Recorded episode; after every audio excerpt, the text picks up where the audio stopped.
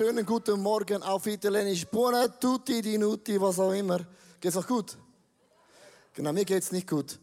Ich war gestern in Italien, ähm, ist, äh, ist eigentlich ein schönes Land eigentlich. Wir waren da in Mailand, äh, meine Kinder wollten etwas einkaufen. Ich bin in Mailand bei einem Rotlicht stehen geblieben, Rotlicht, also auch in Italien bleiben die stehen.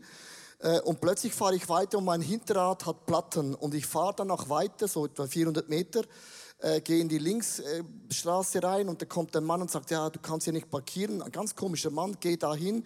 Ich fahre da hin und ich merke, etwas stimmt nicht und ich nehme den Rückwärtsgang und fahre weiter weg. Und dann rufen wir der Versicherung an und sagen sie, alle Fenster zu, alle Türen zu. Äh, ein Platten hinten rechts bedeutet Folgendes. Jetzt lerne, lerne ich euch was. Du hältst in einem Rotlicht und da kommt ein Mann, der sieht, du bist ein Schweizer, und er stecht auf der Seite so in den Pneu rein, dann siehst du nicht im Rücken links.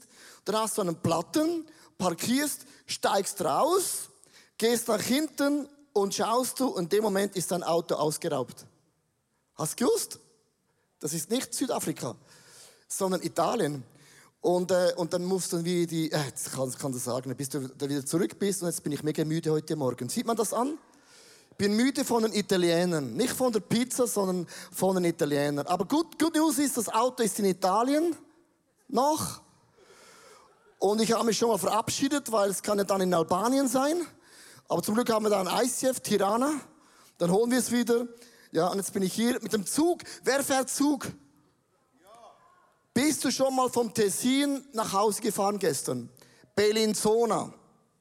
Bellinzona. Der Lokomotivführer. Liebe Fahrgäste, der Zug kann nicht weiterfahren. Der Zug ist überfüllt. Wenn nicht die Leute, die eingestiegen rausgehen, dann fahren wir nicht weiter. Hast du schon mal gehört? Die Stimmung Going Green war mega interessant. Und dann, weißt du, was passiert? Niemand geht raus, weil denkt immer, der andere geht raus. Da sind da gestanden, zehn Minuten, haben wir gedacht, hey, Jesus, der, was für ein Tag, so wunderschön wie heute. So, das war, das war mein, äh, mein Urlaub letzte Woche. Wie, wie, wie war dein Urlaub? Ah, du hattest noch keine. Ich mache keinen Urlaub mehr. Bin ich einmal in Europa im Urlaub, dann, dann, dann, dann gehe ich lieber gerade schon, ähm, bleib zu Hause. So, seid ihr ready für die Message? So, ich muss ein bisschen jammern, weißt du. Ja, wenn ich müde aussehe, kann ich dafür, sondern irgendjemand hat mein Auto unbedingt äh, äh, ausräumen wollen. Genau. Aber das Coole ist, wir, wir haben ja uns, wir hatten noch nie so wenig Gepäck dabei, weil wir haben ja Minimalistic Lifestyle haben wir eingeführt bei unserer Familie. Also ich habe immer eine, einen Socken dabei pro Tag. Äh, und zum Glück hatten wir nur so wenig Koffer, gell? Das war, wir waren mega, über das waren wir mega glücklich, gell? Meine Frau, die hat so gesagt, so, das hat sich ausbezahlt. So, die Message. Äh, es heißt, das Geheimnis der Begegnung mit Gott. Und wir haben ja die Serie über die Stiftshütte angefangen vor ein paar Wochen. Und in der Stiftshütte gibt es vier Blickwinkel. Vier Arten, wie man etwas anschauen kann. Vier Blickwinkel. Du weißt ja, Blicke können heilsam sein, aber Blicke können auch töten oder Blicke können auch irritieren. So, ich habe ein Bild mitgebracht. Wenn eine Mutter ihr Neugeborenes oder ein Kind anschaut, merkst du, die Blicke beim Kind bedeutet, oh my goodness, my mom, einfach wunderschön. Unsere Söhne haben sich auch mal angeschaut vor ein paar Jahren, da waren sie noch mega klein und jung. Und was die Blicke aussagen, keine Ahnung. Und dann habe ich mich verlobt mit meiner Frau, meine Frau hat sich verlobt mit mir. Und die Blicke, das ist unsere Verlobung, ist einfach wunderschön. Du merkst, Blicke haben eine Bedeutung. Aber es gibt auch Leute, die dich anschauen und zum Beispiel so, wenn ich mich neu einklade, sagen manchmal meine Kinder so, so. Ja, nicht im Ernst dann weißt du auch, oh, oh, etwas stimmt an mir nicht. Oder manchmal hast du einen Blick von hinten und denkst, wieso schaut mich die Person immer an? Habe ich irgendwas? Blicke können mega irritieren. Sprüch 6, Vers 16 und 17 sagt die Bibel, sechs Dinge sind dem Herrn verhasst und auch das siebte verabscheutet er Augen, die überheblich blicken, eine Zunge, die Lügen verbreitet, Hände, die unschuldige Menschen tötet, ein Herz, das finstere Pläne schmiedet, Füße, die schnell laufen, um Böses zu tun, ein Zeuge, der falsche Aussagen macht, ein Mensch, der Freunde gegeneinander aufhetzt. Also die Bibel sagt, unsere Blicke können Leben fördern oder es kann auch ein Leben mega, mega zerstören. Ich möchte euch mitnehmen, warum sind die vier Blicke, wo findet die statt in der Stiftshütte? Ich habe noch nie von der Stiftshütte gehört. Das ist ganz, ganz einfach. Das Volk von Gott ist 40 Jahre in einer Wüste. Gott will dem Volk begegnen. Er macht es mit einem Zelt und einem Vorhof. Und der Vorhof bedeutet, es gibt ein Leben ohne Gott und in dem Zelt ein Leben mit Gott. Man geht da hinein. Das ist der Brandopferaltar. Dann das Waschbecken, das Heiligtum ist wie ein Haus, besteht aus zwei Teilen, das Heiligtum und das Allerheilige. Und es gibt hier vier Blicke. Es gibt einen Blick vor dem Vorhof, es gibt einen Blickwinkel im Vorhof, es gibt einen Blickwinkel im Heiligtum und es gibt einen Blickwinkel im Allerheiligen drin. Und jeder Blickwinkel hat eine andere Bedeutung. Und jetzt sagt Jesus zu seinen Jüngern und er schaute sie dabei an in Johannes 14, Vers 6. Jesus antwortete, ich bin der Weg, ich bin die Wahrheit und ich bin das Leben. Ohne mich kommt niemand zum Vater. Wer von euch kennt nicht diesen Bibeltext? Mal Hand hoch. Alle. Gut. Als Jesus das den Jüngern sagte, denkt man, okay, er hat einfach einen Bibelvers zitiert, aber Jesus hat fast immer der Kontext vom Alten Testament verknüpft, weil diese drei Begriffe, der Weg und die Wahrheit und das Leben, kommt aus der Stiftshütte. Weil Jesus hat ja den Juden das Evangelium erklärt und sie haben gesagt, was? Du sagst, du bist die Stiftshütte? Wie kannst du das einfach behaupten. Und Jesus spricht von vier Blickwinkeln, das sein Leben für uns ausmacht.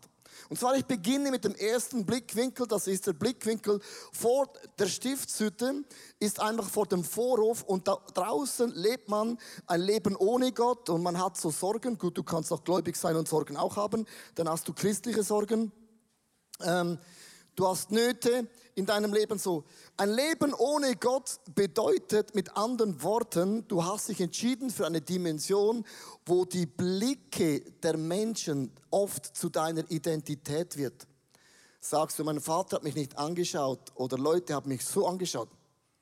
Und das löst was in dir aus, dass du merkst, die Blicke der Menschen was sie denken und mit den Augen sagen wollen, kann deine ganze Identität für immer prägen in deinem Leben. Und dann hat man so eine Identität aufgebaut, der Blick vor dem Vorhof. Wenn ich gläubig werde, sage ich nichts anderes als Jesus, ich nehme dich in mein Leben auf.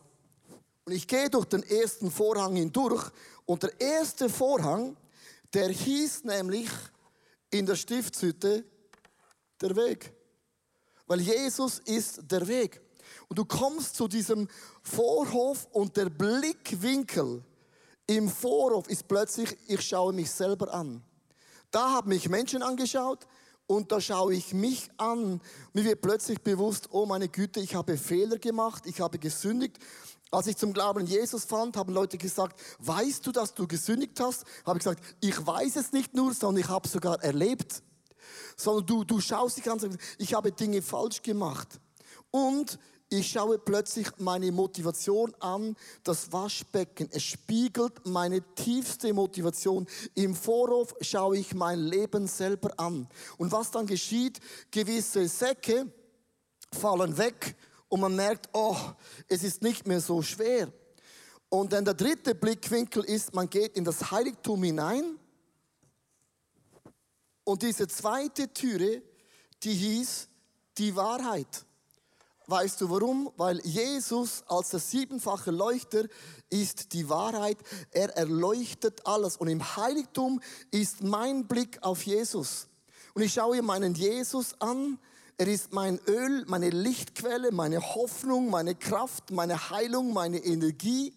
Das Schaubrot erträgt mir ein Leben und ich bin so dankbar, dass Jesus mein guter Hirte ist. Für mich ist das Heiligtum immer ein Bild, Jesus ist der Hirte. Er führt mein Leben, er leitet mein Leben. Das ist eine coole Message, weil ich verstehe oft nicht, was macht Gott in meinem Leben, aber ich weiß, Gott ist mein Hirte und er kennt meinen Weg und ich schaue Jesus an und was dann geschieht, sind meine Sorgen, meine Nöte, mein Auto in Italien ist wo auch immer.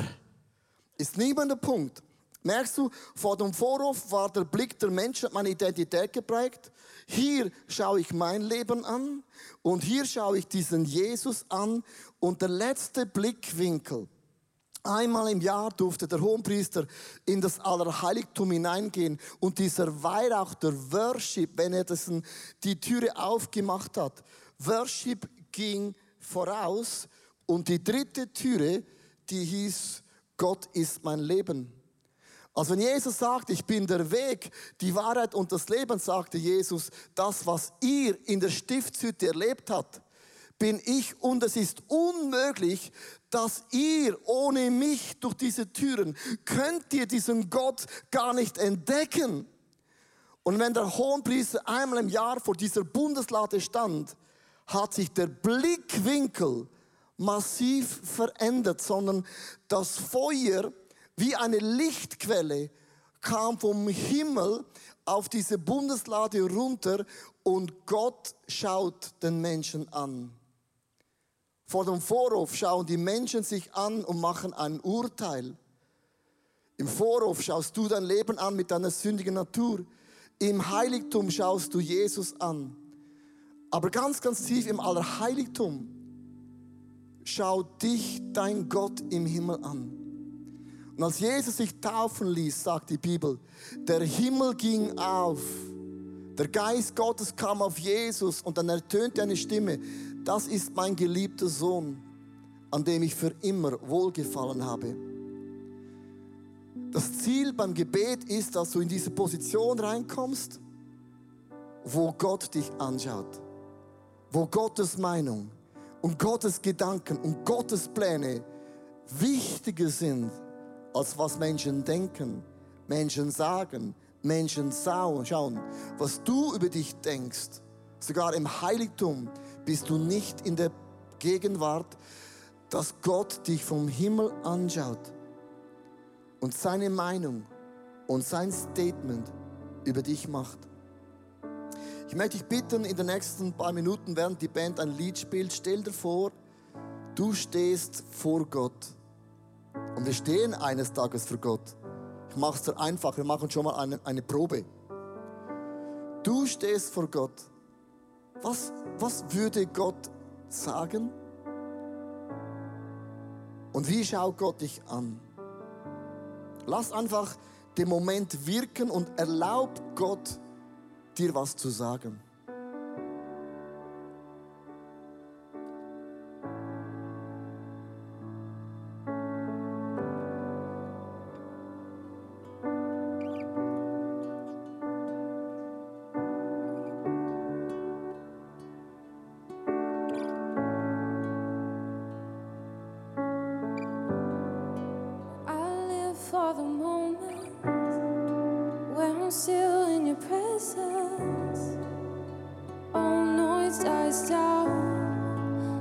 speak to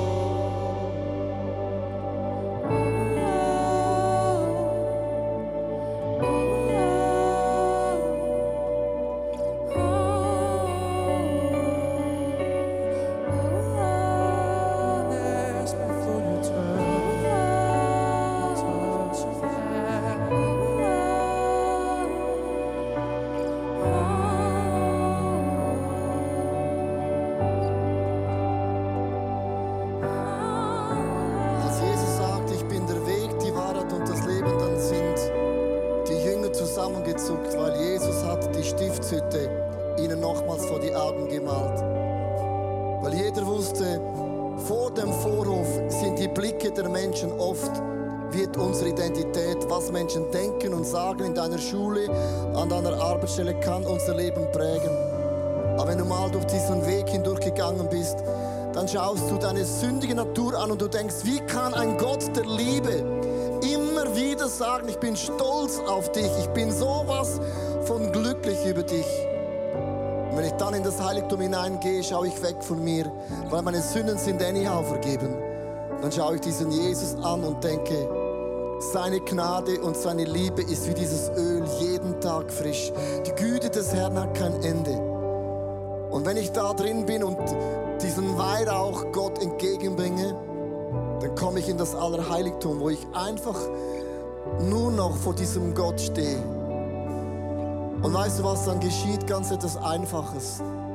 Alles bekommt eine Wichtigkeit oder es ist nicht mehr wichtig. Wenn Gott dich anschaut, dann ist das nicht mehr so wichtig, was Menschen denken oder sagen oder schreiben. Es ist nicht mehr so wichtig, wie du über dich denkst, sondern Gott hat Gedanken über deinem Leben.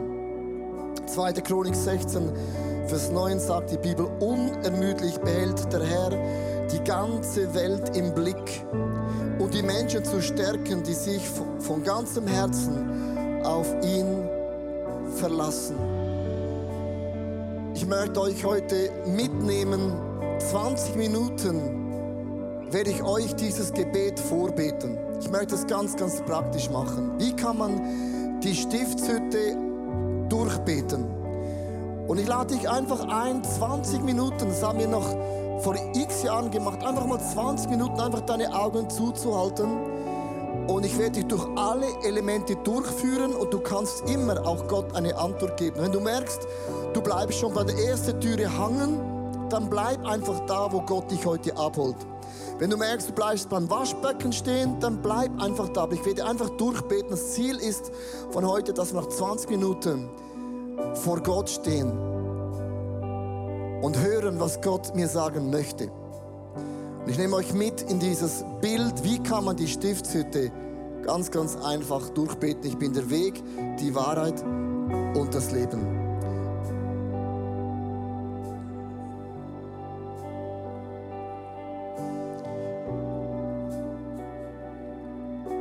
So, ich lade dich ein, ganz kurz deine Augen zu schließen, 20 Minuten.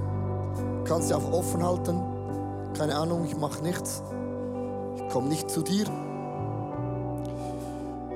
Sondern wenn ich beginne in meinem Gebet, dann sage ich, Jesus, ich weiß noch den Tag, als ich dich nicht gekannt habe. Da waren die Blicke der Menschen und die Aussagen der Menschen, meine Ziele, meine Pläne, meine Sorgen, habe ich nicht gewusst, wie kann ich das lösen. Und ich bin so dankbar, dass du den Heiligen Geist geschickt hast der mir die Augen aufgemacht hat, dass ich nicht mehr alleine leben muss. Und ich kann nicht dir Danke sagen, Vater im Himmel. Du hast den Geist Gottes geschickt, um mich zu lehren, um mich zu leiten und auch zu führen. Und ich sage, Jesus, ich bin so dankbar, dass du der Weg bist. Und ich gehe durch diesen Vorhof hinein, das erste Türe. Und ich stehe vor diesem Brandopferaltar. Und ich sage, Jesus, du kennst jede einzelne Sünde in meinem Leben, du kennst jeden einzelnen Fehler. Und du weißt, wo ich Dinge einfach gemacht habe, obwohl ich genau gewusst habe, es ist falsch. Du kennst so etwas von meiner Motivation. Und ich kann dir nichts vormachen, weil du kennst mich, deine Augen sehen, dein Herz fühlt und deine Ohren hören. Und Jesus, ich bekenne dir heute meine Fehler ich bleibe vor diesem Brandopferaltar stehen und die Priester haben das Sündopfer verbrannt. Aber die Person hat seine Fehler, jede einzelne bekannt bei Namen. Und dann hat man die Hände drauf gelegt und man hat Gott gebittet, das zuzudecken. Und ich stehe vor dir, Gott, und ich bekenne jeden einzelnen Fehler.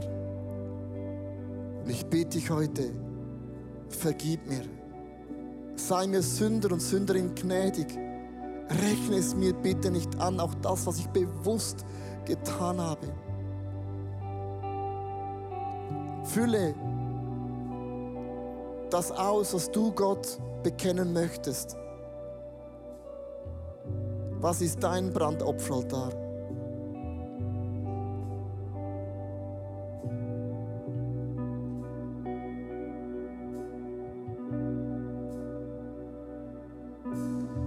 Jesus, danke, dass du meine Sünden in das tiefste Meer geworfen hast. Du holst es nie mehr nach vorne. Der Priester nahm die Asche, ging aus dem Stiftshütte raus und hat es in die Wüste rausgestreut. Mit anderen Worten, es ist dir vergeben. Man kann die Sünde nicht mehr nachvollziehen. Es ist nicht gespeichert. Gott hat es vergessen. Es ist ausgelöscht für alle Zeiten. Und ich lade hier beim Brandopferaltar diese Lasten ab. Und ich gehe zu diesem Waschbecken. Und da hat der Priester immer hineingeschaut und er konnte sein Gesicht spiegeln, sehen. Da hat der Priester immer seine Füße gewaschen und auch seine Hände. Oh Jesus, du kennst meine Motivation. Du weißt, warum tue ich, was ich tue. Du kennst meinen Antrieb, du kennst meine Ambitionen. Du kennst meine Minderwertigkeitsgefühle, du kennst meine Stolzbereiche in meinem Leben, wo es nach außen sieht es mega fromm aus, aber ich kann dir und ich will dir nichts vormachen. Du siehst sowieso in mein Herz hinein. Und ich bitte meinen Gott im Himmel, wasche meine Seele, wasche meinen Geist. Mein Herr und Gott, nimm alles weg von mir, was mich hindert zu dir. Mein kleines Denken, meine sture Art, meine falschen Ziele und Wünsche und Ambitionen. Wasche das aus mir aus. Und ich bleibe im Gebet vor diesem Waschbecken stehen. Es ist mein Coaching. Es ist mein Spiegel. Decke diese Dinge in mir auf, die ich nicht sehe. Heiliger Geist, offenbare die Dinge, die ich gar nicht sehe. Bitte decke es auf. Und ich lasse meine Motivation vor Gott prüfen.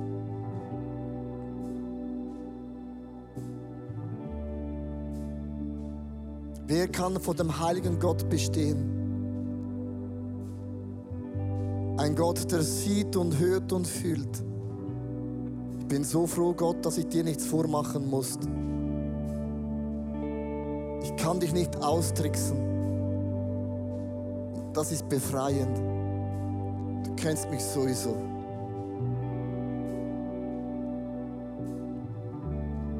Und irgendwann, wenn ich merke, ich habe meine Motivation abgelegt, ich habe den Heiligen Geist fragen lassen, ob es noch Dinge gibt. Dann gehe ich in das Heiligtum hinein in meinem Gebet und ich richte die Blicke weg von mir. Weil du kannst nicht in das Heiligtum gehen mit dem Blick auf dich. Weil bei Gott geht es nicht auf dich, sondern um seine Art, wie er ist. Und ich gehe durch diesen Vorhang hinein in das Heiligtum. Und das einzige Licht, das hier erscheint, ist der siebenfache Leuchter. Es hat kein Fenster. Alles bleibt wie eine Wolke in diesem Heiligtum drin. Und ich richte meine Blicke auf diesen Jesus. Jeden Tag hat der Priester neues Öl reingegossen es ausgewaschen, neue Docht gesetzt und hat siebenmal den Geist Gottes symbolisiert, der Jesus zum Leuchten bringt, angezündet. Und alles, was ich mache im Gebet, ich schaue Jesus an. Du bringst Licht in mein Leben. Du durchleuchtest mich. du leitest mich, du führst mich, du hältst mich zusammen. Du brennst jeden Tag neu in mir. Die Güte des Herrn hat kein Ende. Sein Erbarmen hört nie auf. Jesus, wie könnte ich dir Danke sagen, dass du an meiner Stelle an diesem Kreuz gestorben bist. Es gibt keine größere Liebe als der, der sein Leben hingibt für seine Freunde. Und du hast es gemacht, Jesus, ohne Worte, ohne Wenn und Aber. Wie ein Lamm, das geschlachtet wurde, hast du deinen Mund nicht aufgemacht für mich. Und Jesus, das macht mich sprachlos. Das habe ich nicht verdient. Wie unendlich musst du mich lieben. Und ich schaue einfach meinen Jesus an. Er ist meine Hoffnung. Er ist meine Gerechtigkeit.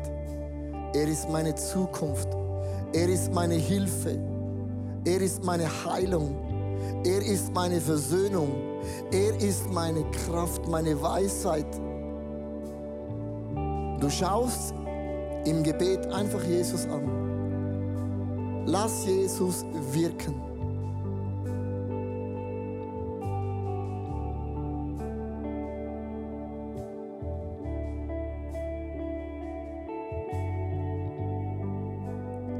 Jesus, mein Glaube muss nicht abgestanden sein, mein Glaube muss nicht langweilig sein, weil jeden Tag hat man das Öl neu eingegossen.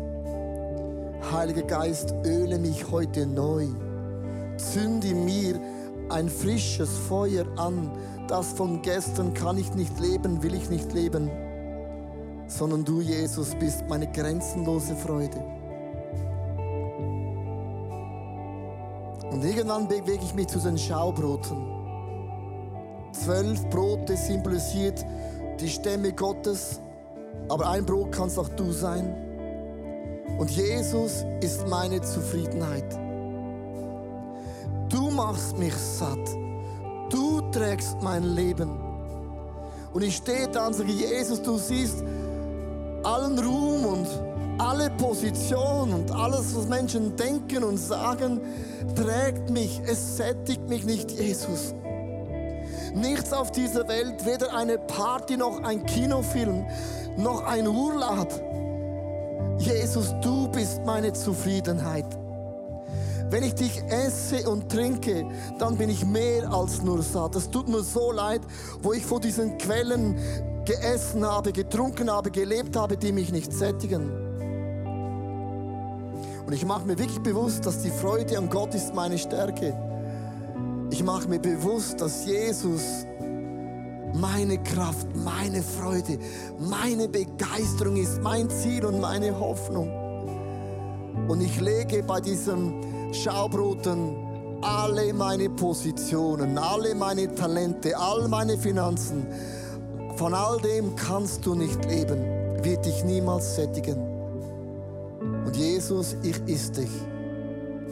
Jesus sagt, wer mich nicht isst und trinkt, der wird nicht satt werden. Aber ich weiß, von was du sprichst, Jesus. Ich esse dich heute. Ich trinke dich.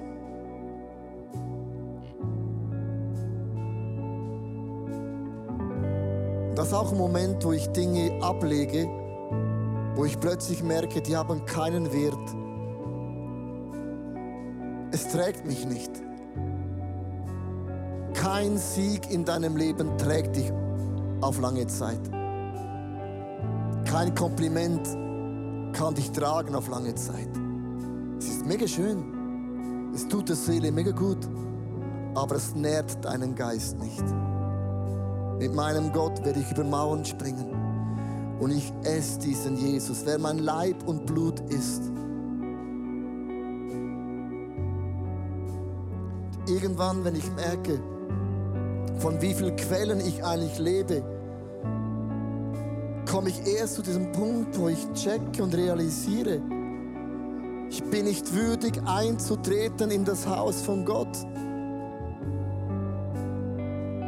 Wie sollte ich meinem Gott begegnen? Und ich bin nicht würdig einzutreten ins Haus von Gott. Und dieser Weihrauchaltar sagt nichts anderes aus, dass meine Hoffnung, meine Hoffnung, meine Zufriedenheit ist dieser Gott im Himmel. Ich bin dankbar. Ich bin so dankbar für mein Leben. Ich bin dankbar für meine 1,68 Meter Größe. Ich bin dankbar für meine Figur. Ich bin dankbar für die Art und Weise, wie du, Gott, mich geformt hast in der Mutter, Mutterleib meiner Mutter. Ich bin so dankbar, ich bin kunstvoll, einzigartig gemacht von dir und du hast dir dabei was überlegt. Und wer bin ich zu sagen, dass meine Beine sind zu krumm, meine Beine sind zu äh, kurz, mein Oberkörper. Gott, es tut mir mega leid weil ich nicht verstehe, dass deine Pläne und deine Gedanken, die sind grandios. Und ich schaue weg von dem Spiegel, wie man aussehen sollte, wie man sein sollte, was man geleistet haben müsste. Weil der Brandopferaltar macht mir bewusst, ich bin ein Geschenk Gottes. Zur Ehre Gottes bin ich erschaffen worden. Und die ganzes Haus ist eingenebelt mit Dank, mit Anbetung, mit Ehre, mit Respekt, mit einer Sprachlosigkeit, dass Gott mich auserwählt hat, in seine Gegenwart treten zu dürfen, weil ich weiß, woher ich komme. Ich kenne den Weg und ich kenne jetzt die Wahrheit, aber das Leben habe ich noch nicht verstanden. Und der Weihrauchaltar ist der Moment, wo ich Gott detailliert Danke sage für meine Art, wie ich bin, für mein Aussehen, für meine Charaktereigenschaften, für meinen DNA. Ich konnte mir nicht aussuchen, wo ich geboren werde, wurde. Konnte mir nicht aussuchen, wie ich aussehe, sondern Gott hat es für mich definiert. Ich bin definiert. Ich bin definiert. Ich bin definiert.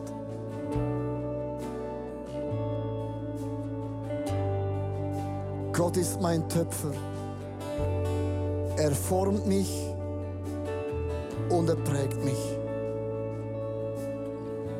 Gott ist mein Hirte. Er leitet und führt mich. Er ist mein Weinstock und ich bin die Rebe. Er ist eine feste Mauer in meinem Leben. Er ist meine Burg. Er ist mein Alpha und Omega. Gott hat das letzte Wort in meinem Leben. Und dieses Wort wird heißen, es ist gut, es ist vollkommen. Und ich schaue weg von meinen Problemen, von meinen Nöten, von meiner Krankheit. Ich schaue weg auf das, weil ich weiß, Gott hat das letzte Wort.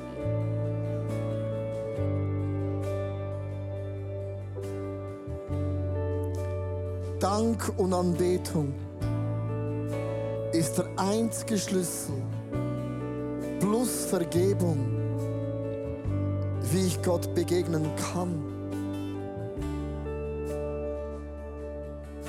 Und du merkst nach einigen Momenten, dass diese Elemente den Blick so geändert hat. Von am Anfang, wie schauen Menschen mich an, dann wie schaue ich mich an. Wie sehe ich Jesus? Und dann gehe ich hinein. Da, wo der Priester nur einmal im Jahr hineingehen durfte. Und er wurde sogar nach auserwählt. Und als Jesus am Kreuz starb, ist der Vorhang im Tempel von oben, vom Himmel nach unten zerrissen. Und Gott hat gesagt, wir sind der Tempel. Und ab jetzt hat jeder Mensch immer den Zugang in dieses Haus Gottes. Und ich gehe da hinein und Das Leben bedeutet, das Erste, was da hineingeht, in das Heiligtum ist der Rauch, Worship. Und ich danke meinem Gott, dass mir meine Sünden vergeben sind. Siebenmal hat der Priester Blut auf diese Bundeslade gesprüht. Und die Engel bedeutet, die Cherubime, dass Gott hat den Engel befohlen, mein Leben zu beschützen, zu bewachen, mich zu tragen. Das Mannabrot in der Bundeslade bedeutet, Gott ist mein Versorger. Der Stab bedeutet, Gott hat mich auserwählt. Ich werde für immer bei Gott wohnen. Und die Gesetzestafel sagt nichts anderes als die Gebote Gottes ist meine Freude, ist meine Begeisterung. Weil die Gebote und Prinzipien Gottes sind anders, als wie die Welt denkt, wie die Welt definiert. Aber ich bin definiert bei diesem Gott im Himmel. Und was dann geschieht, ist, dass ich einfach vor dieser Gegenwart Gottes stehe und alles um mich herum verblasst. Und Gott schaut mich an. Und Gott spricht zu mir. Und ich sage, Gott, hier bin ich, dein Diener, freiwillig. Deine Dienerin spricht zu mir. Mein Leben gehört dir. Nicht mehr meine Pläne und meine Ziele, Gott, ich lege alles nieder. Du hast Pläne, die sind größer als meine Gedanken. Du siehst weiter, als ich jemals sehen kann. Ich, blindes Schaf. Und es tut mir mega leid, Gott, dass ich immer versuche, mit meinen Schafsaugen die Wege zu sehen. Es tut mir mega leid, dass ich immer versuche, mit einem Schafgedanken zu verstehen, wie du denkst. Und ich stehe vor Gott und ich kann nichts mitnehmen. Weder mein Bankkonto noch mein Haus oder mein Fahrrad, mein Auto, die Kinder, deine Frau, nichts. Sondern ich stehe alleine da. Ich kam so auf die Welt, ich habe nichts mitgebracht in diese Welt. Der erste Atemzug, den ich eingezogen habe, haben Leute gesagt, wow, schau ihn an. So schön. Ich habe noch nichts geleistet. Ich habe noch nichts gemacht, auch noch nichts falsch gemacht. Und meine Eltern haben gejubelt. Und Gott, es gibt diesen Tag, wo ich meine Augen zumache auf dieser Erde und dann wirst du jubeln, weil ich als dein Kind für immer bei dir sein werde. Und dann schließe ich meine Augen und ich lasse Gott zu mir sprechen. Und ich lasse es zu, dass Gott mich anschaut. Gott schaut mich anders an mit anderen Augen. Gott kennt eine Sache nicht. Gott kennt das Wort Vergleichen nicht. Es gibt nicht klein oder groß, dick oder dünn intelligent oder ein bisschen weniger, erfolgreich oder nicht erfolgreich, schön oder nicht schön. Alle diese Eigenschaften kennt Gott nicht, weil sie kamen vom Sündenfall. Und wenn Gott dich heute anschaut, schaut er mich an mit diesen Feueraugen der mich geformt hat im Leibe meiner Mutter. Und Gott sagt, wow. Zephania steht geschrieben, jeden Tag jubelt Gott über mein Leben. Und ich stehe in diesem Jubel. Ich stehe in diesem angenommen werden von Gott.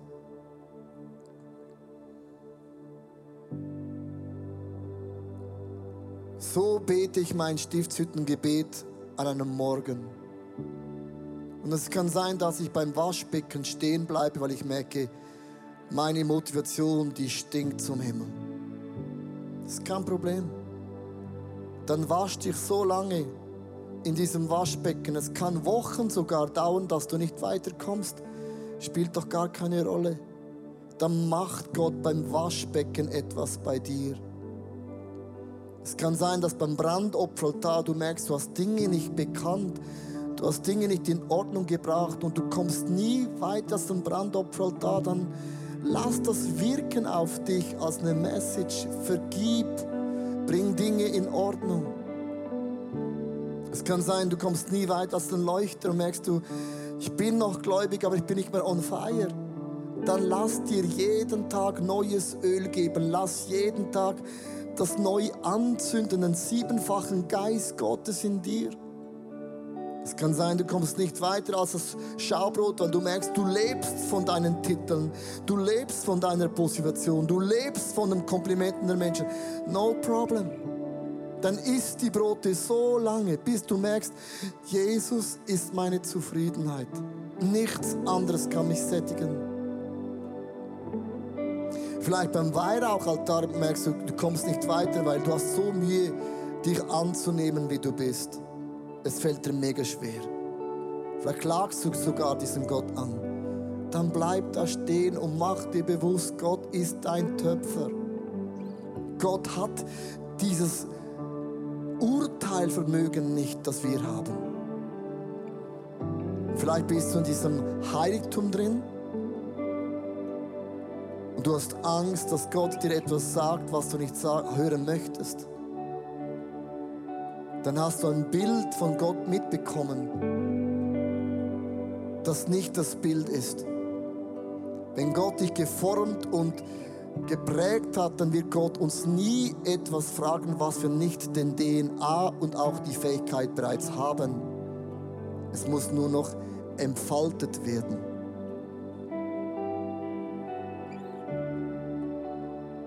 So kann man ein Gebet durchbeten.